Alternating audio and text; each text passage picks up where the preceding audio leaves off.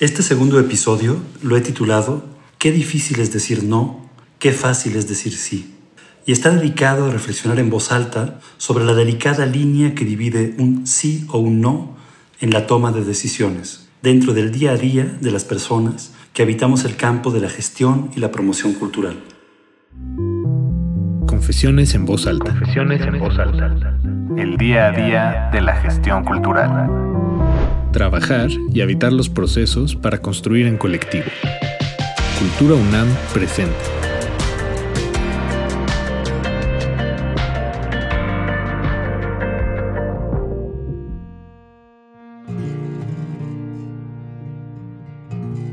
Cuando empecé a pensar en cómo desarrollar el tema sobre el que decidí reflexionar en esta ocasión, tropecé en el río imparable de publicaciones, conversaciones en Twitter, con dos citas que me resonaron de la escritora Anne Carson.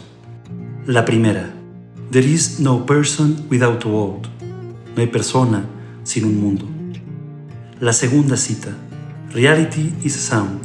You have to tune into it, not just keep yelling. La realidad es un sonido. Tienes que sintonizarte en ella, con ella, no solo seguir gritando. Las dos reflexiones me interesaron por su profundidad, ligadas a la tarea de repensar nuestro estar juntos y al tiempo nuestra construcción como individuos. Intentar saber quiénes somos en lo individual, pero también a partir de la mirada del otro, de los otros, para fortalecernos como sociedad y siempre desde el interés en lo colectivo. Descubrí que ambas citas pertenecen al libro de Anne Carson, Autobiography of Red, y al empezar a leerlo, me encontré con una maravilla de cita de Gertrude Stein, que la autora utiliza para introducir y dar tono a su primer capítulo. Debo confesarles que me aclaró el camino hacia cómo debatir la tensión y razones entre el decir sí o el decir no.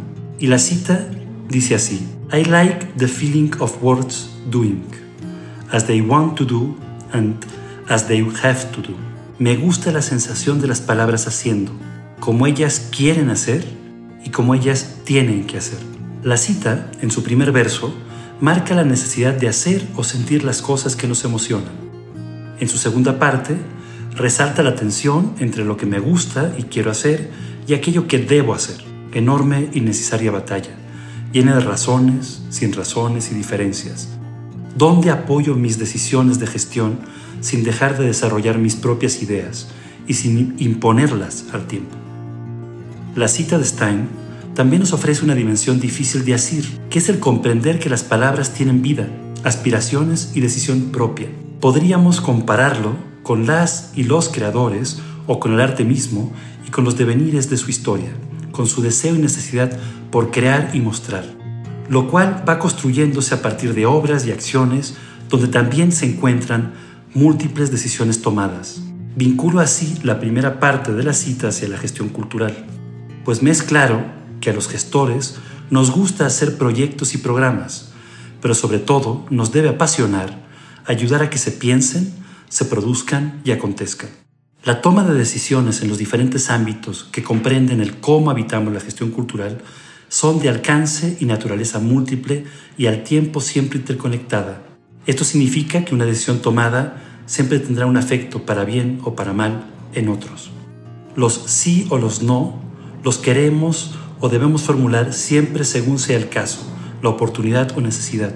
La decisión se da a partir de razones tan diferentes, sencillas o complejas, tales como el definir quién se incorpora a uno de nuestros equipos, o a quién le pedimos que deje de estar con nosotros, qué proyecto sí se llevará a cabo, qué programa y bajo qué concepto, temática, proceso de desarrollo y curaduría, qué alcance debe tener una convocatoria y cómo y por quién debe ser revisada y juzgada.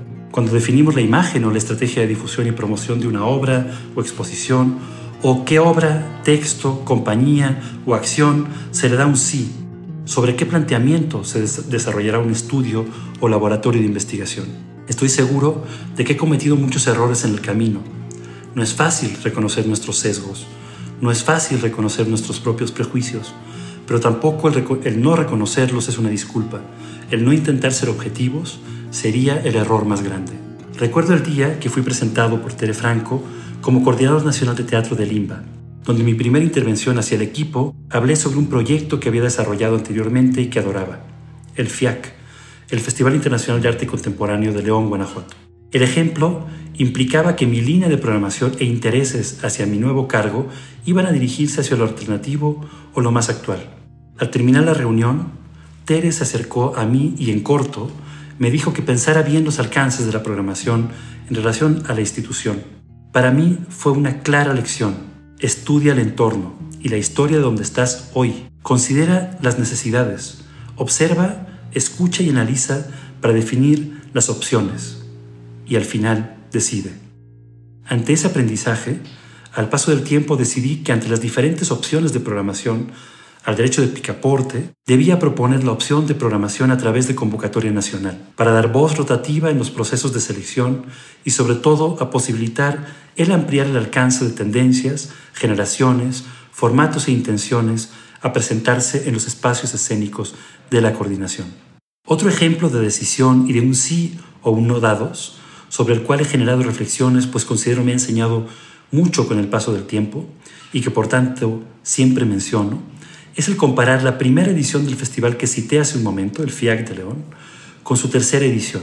La primera edición nos fue encargada a Ana María Ribeira y a mí cuando trabajábamos en el Consejo para la Cultura de León, hoy Instituto, el cual nació bajo la premisa y esperanza de generar un paralelo al Festival Internacional Cervantino de la ciudad de Guanajuato, pero en nuestro municipio.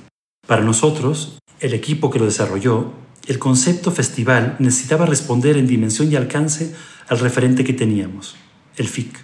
De esta manera, nuestro primer sí obedeció a la aspiración de ser similares en tiempos, en recursos, en forma de pensarse, en paralelo al emblemático Cervantino. Lo que quisiera señalar es que en la tercera edición nos dimos cuenta de que no éramos el FIC.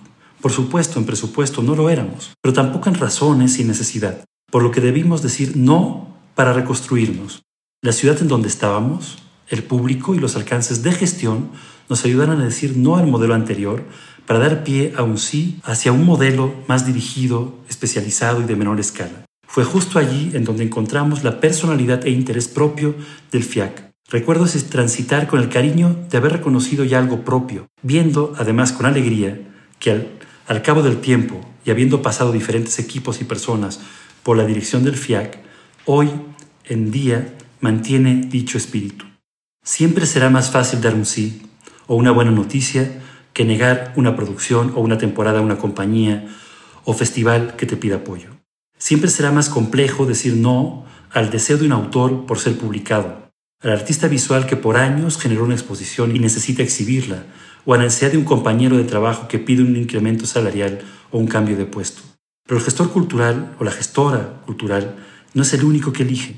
También dicha disyuntiva es vivida por creadores y creadoras o productores de artes escénicas y artes vivas. Sucede cuando un director debe elegir a qué actrices o actores considera ideales, cuando una compañía o un director de escena elige una obra para llevarla a escenificación y descarta a todas las demás, cuando un hacedor es invitado a ser jurado de convocatorias o premios nacionales y debe elegir entre todas las propuestas en conjunto con quienes lo acompañen en la mesa de decisión.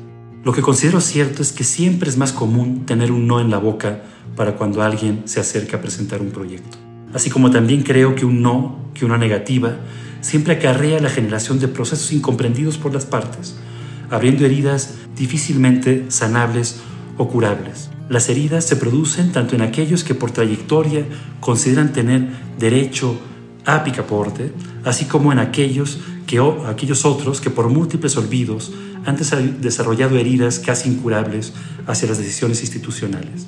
Dada la forma de operación de nuestro modelo cultural, donde las oportunidades son claramente menores que la cantidad de proyectos existentes, siempre será mayor la cantidad de negativas otorgadas que de oportunidades dadas. Por lo cual, el sentar bases claras para dichos procesos y toma de decisiones siempre será una razón urgente y un modelo que debe estar en cuestionamiento permanente. También pienso cuando damos un no, o nos han dado un no bien dado, con razones y tiempos, puede uno encontrar otros caminos más adecuados para el desarrollo de dichos proyectos. Me encontré preparando estas reflexiones con el texto de gestión titulado Diseñar programas de desarrollo profesional con enfoque internacional para trabajadores del arte en vivo, de Katy Kerigi Watts, publicado por una agrupación de instancias europeas, entre las que destaca On the Move. Dicho texto mostraba dos formas de proceder en la toma de decisiones dentro de una colectividad, la que se desarrolla de arriba abajo o aquella que se analiza y reflexiona de abajo hacia arriba. Mirar desde arriba, desde la posición privilegiada que un cargo te otorga, hace que ejerzas un papel como organizador y te da la oportunidad de ser quien analiza el qué necesitan aquellos para quien trabajas. Y normalmente acabas diseñando un programa previamente planificado, pero rígidamente estructurado. Quien toma decisiones de abajo hacia arriba, en cambio, se preocupa más por verificar las suposiciones del organizador al evaluar explícita y repetidamente las necesidades de desarrollo profesional de los trabajadores de arte en vivo en tiempo real. Cierto nivel de adaptabilidad está integrado en la estructura del programa, lo que permite un mayor grado de capacidad de respuesta a las condiciones cambiantes y hacia la nueva información. En la misma publicación citada, también se plantea la diferencia que debe atenderse al momento de analizar proyectos individuales o proyectos de construcción colectiva. Los primeros, los individuales, se centran en las especificidades de cada participante mediante la creación de intervenciones, formatos y conexiones a la medida de sus necesidades únicas. En cuanto a los proyectos de enfoque colectivo, debemos centrarnos en la creación de una comunidad y ser parte de un grupo como un aspecto vital de la experiencia de desarrollo profesional. Una vez más, y tomando el ejemplo anterior, el impulso hacia el desarrollar procesos colectivos de decisión y la correcta lectura de los entornos, de los proyectos y de los intereses de los participantes se torna absolutamente vital al momento de habitar el día a día de la gestión cultural. Ya que estamos en confesiones en voz alta, déjenme nombrar una de las principales enfermedades que considero que los gestores o gestoras culturales podemos contraer. Permítame ejemplificarlo a través de un símil robado a la medicina. Es la enfermedad llamada ecolalia, la cual está definida por la RAE como la perturbación del lenguaje que consiste que el enfermo repite involuntariamente una palabra o frase que acaba de pronunciar él mismo u otra persona en su presencia. Dicha enfermedad no tiene cura, pero se puede trabajar para que se, se reduzca el número de repeticiones que realiza el paciente y la intensidad de las mismas. Los gestores nos repetimos consciente e inconscientemente, así como hacemos eco de las repeticiones y lenguajes de otras y otros. En esa afectación, a veces asumida por contagio o por falta de miras o hábito, dejamos de leer la necesidad, la profundidad de lo que necesita una comunidad o lo precioso y único de un proyecto que nos ponen enfrente. Partiendo de la ecolalia, es desde donde damos de manera errónea o ciega los peores sí o los más dolorosos no. Aquellos que si posteriormente analizamos seguramente nos generan o generaron más problemas y arrepentimientos. La complejidad en la toma de decisiones implica una responsabilidad que rebasa los gustos e inclinaciones propias. ¿Cómo equivocarse menos? ¿O cómo aprender a reconocer que nos equivocamos total o parcialmente en un proceso o decisión? ¿Cómo se construye un discurso propio como gestor, sea que se trabaje en el ámbito de lo público, de lo independiente o desde el alcance de lo comercial? Considero que una reflexión fundamental es la búsqueda de un balance entre la evaluación de las motivaciones y las propuestas de los participantes y la claridad al momento de hacer la difusión hacia los interesados, comunicando de manera precisa las expectativas clave y los objetivos de las instituciones para su correcta articulación y comprensión. En esta ocasión debo confesarles que no, no tengo una solución, aunque sí una postura, ser necesariamente crítico conmigo mismo. Es cierto que no siempre lo soy con la rapidez requerida, pero también es cierto que me he equivocado, o nos equivocamos como gestores al decir que sí en muchas, en demasiadas ocasiones. Durante las presentes reflexiones me acompañaron lecturas de Anne Carson, la asistencia a las obras teatrales Conferencia de los Ausentes de Rimini Protocol y Teatro del Paisaje de la compañía mexicana Opcional, así como por la nueva música de Catherine Joseph en su For You Are the Wronged.